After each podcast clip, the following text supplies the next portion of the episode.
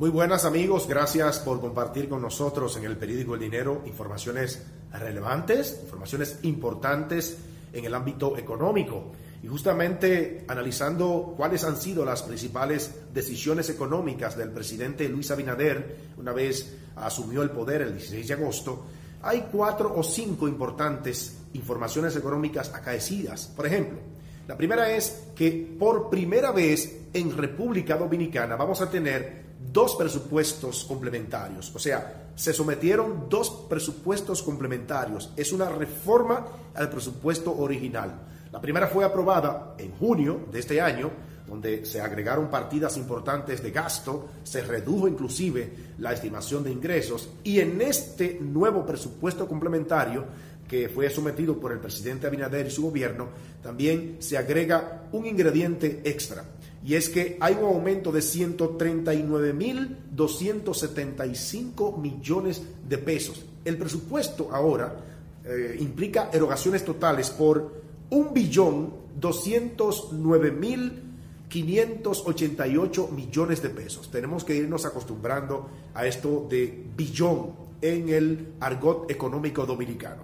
Bueno, la presidencia de la República, que es la institución, es la entidad del Estado que mayores programas sociales lleva, pues también le tocará la mayor parte de este aumento presupuestario, 37.605 millones de pesos, es decir, un 27%. Pero hay una decisión importante que se tomó ahora, justamente, dentro del plan de recuperación del sector turístico, es la inversión de 402 millones de pesos para promocionar el turismo y tratar de revertir en algo los números eh, negativos que habrán de suceder este año producto de la pandemia, porque se ha caído todo, porque las fronteras están prácticamente cerradas, los vuelos están reducidos al mínimo, a pesar de que abrimos las fronteras el primero de julio.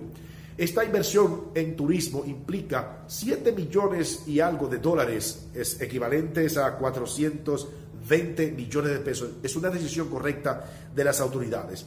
Pero también en este año vamos a tener seis o siete periodos de emergencia aprobados con este nuevo periodo de 45 días que la autoridad de la Cámara de Diputados pues aprobó, el Congreso le aprobó al presidente Luis Abinader para que sigan adoptando medidas de corte económico, eh, social, por supuesto, porque hay que eh, sostener a la población, pero también medidas para cuidar la salud de la gente. Ahí, por supuesto, está el toque de queda.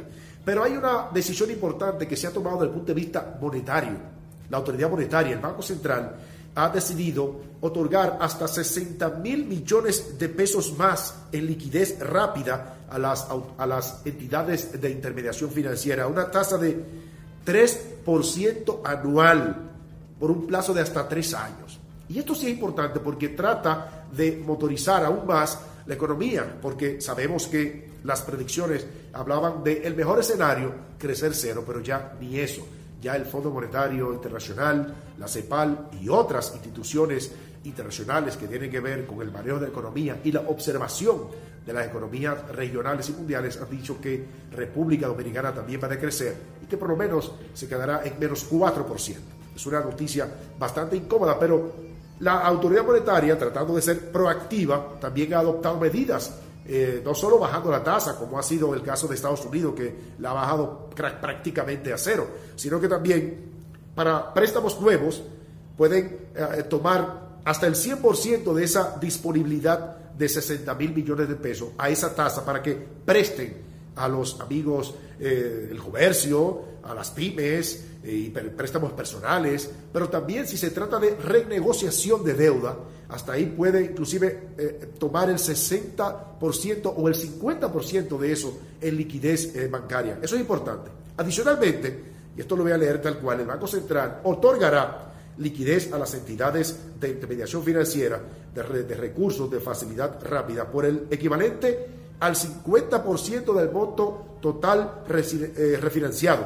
A modo de ejemplo, por cada 100 pesos refinanciados, sea por monto adeudado, moras y capital de trabajo fresco, las entidades obtendrán otros 50 pesos. O sea, por cada 100 pesos hay 50 pesos que las entidades eh, obtendrán como liquidez del Banco Central. Y esto es para seguir motorizando la economía dominicana, para tratar de revertir un poco los números que habrán de ser negativos de manera lamentable por esta pandemia del COVID-19. Muchas gracias y les invito a que se conecten con el periódico El Dinero, eldinero.com.do.